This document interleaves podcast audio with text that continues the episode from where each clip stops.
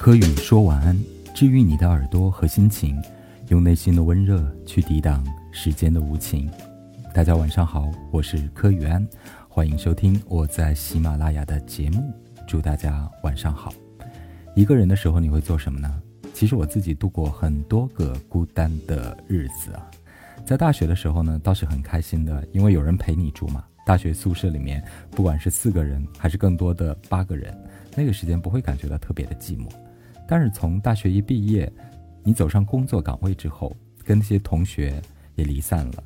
那个时间会发现是自己只身一人投入到这个社会当中，开始自己的工作单位，突然就品尝到了孤独和寂寞的滋味。因为刚刚毕业，刚刚在这个城市工作的时候，你还需要去租一个房子，不管是跟别人合租，还是后来自己一个人单独租住房子。那段时间呢，就会觉得哇，原来这么无聊。原来这么孤独，那好像才是自己的成人礼。十八岁并不是，十八岁可能在高中或者上了大学一年级。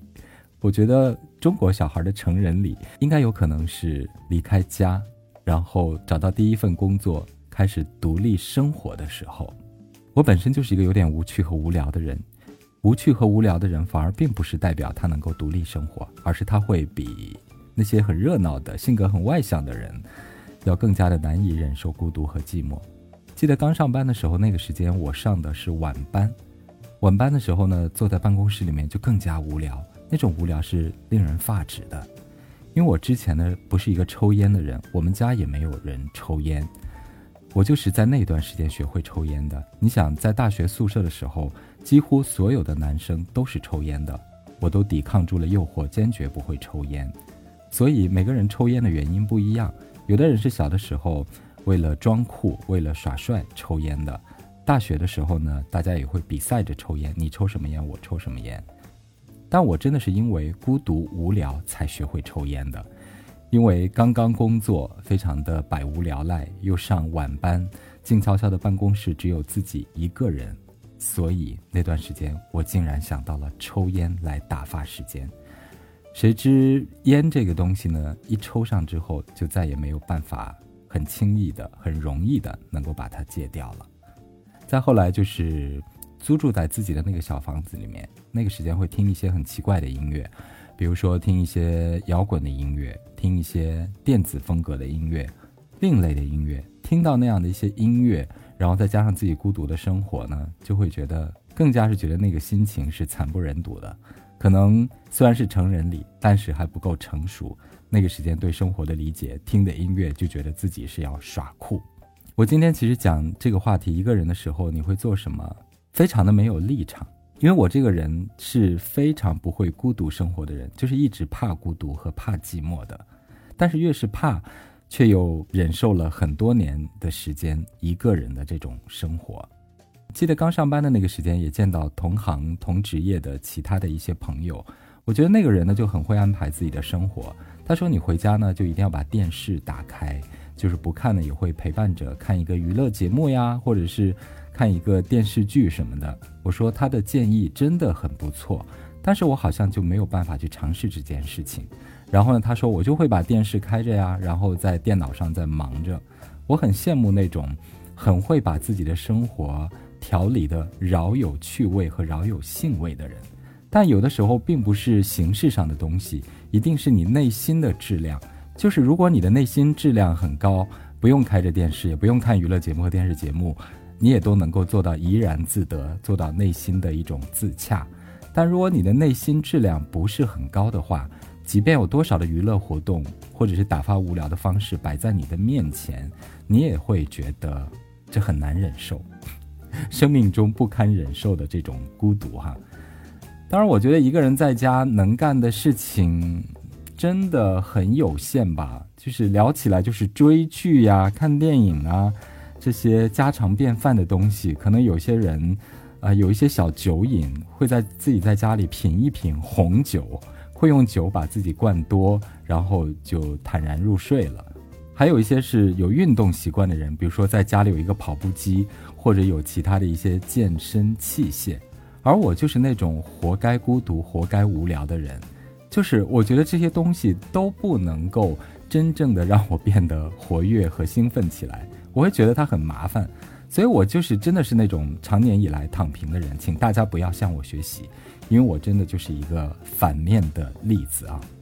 当然，如果你有一些自己的兴趣爱好的话，也是可以的。比如说，我现在在家里面可以录一些书，可以在这里为大家录一些节目。虽然我也觉得这件事非常的无聊，可是既然开始做了，呃，也有这个协议在身，所以呢，就硬着头皮去做。其实有的时候我常常不知道该录些什么，或者是讲些什么，都觉得自己好像特别的絮叨，特别的无聊，说一些很没有营养的话。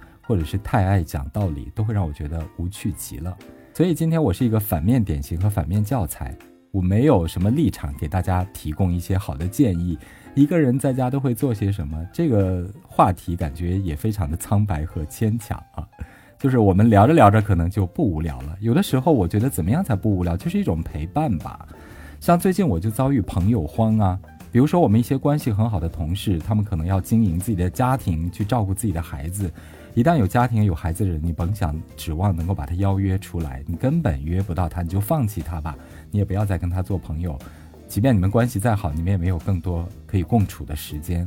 但同时，我身边又有两个好朋友，我就觉得真的是命运很不公。我认识这两个好朋友倒是可以陪我玩，但是他们的工作却又是服务行业。这种服务行业呢，它没有正常的节假日。也没有这个周末的时光，所以他们根本就没有办法陪我。他们好像就是一天到晚永远都在上班，啊，我真的也是令我非常的惆怅跟苦恼哈。所以我最近就怎么样呢？我就在微信里找可以陪我聊天的人，啊，还没有像杨坤老师唱的那首歌那么惨。打开通讯录找不到一个可以聊天的人，我可以找到一些，我就去骚扰他们。比如说多年前很好关系很好的朋友，一个在报社工作的朋友。他后来辞职了，去了北京，已经去了很多年了。他现在的工作是做编剧，就是写故事、拍电影、拍电视剧，然后在剧组里面待着。我跟他关系很好，所以比如说今天晚上我我又给他发微信了，我们就聊了长长的一大段。呃，我觉得其实不无聊，一个人在家做什么，就是找人聊天儿。人一定不要把自己封闭在一个非常孤独和孤绝的境地当中。就是要跟人去交流。当你觉得最近没有恋爱可谈，也谈不好一场恋爱的时候，也没有办法结婚，呃，恰恰又没有什么太多的好朋友可以每天在一起厮混，你只能一个人回家，或者只能一个人在家。我们都会遭遇到这样特别孤独、特别孤独无依的时刻。你一定要学会跟别人聊天。所以我就不教你那些陈词滥调。什么读书啊、追剧啊、看电影啊、喝红酒啊，听起来这些场面都很做作。我就建议你多交朋友，即便不是那种见面一起相约出去的朋友，你也可以在微信当中随便拉出来一个人去聊聊天。我觉得通过这种互动有无的建立，其实一定程度上既可以拉近跟朋友之间这种联络的关系和交往。那没准儿也可以收获一些那个人脉的资源嘛。你的工作、生活，你想要做的事情，生活你想要做的买卖、生意、商务交流、私人交流、感情交流，都可以透过这种方式，好吧？这就是我最近我最近采用的方式，就是去骚扰别人。一个人的时候你会做什么？你千万不要把自己陷在孤独的境地。不管你看电视也好，你喝红酒也好，你看书也好，那还是一个人呢。那，对面的那个东西就会显得你更加安静。你一定要跟别人聊天，学会跟别人聊天。我觉得也是这个年代我们应该要做的很好的功课之一。您意下如何呢？感谢大家收听今晚的科语说完，希望你快乐幸福不寂寞。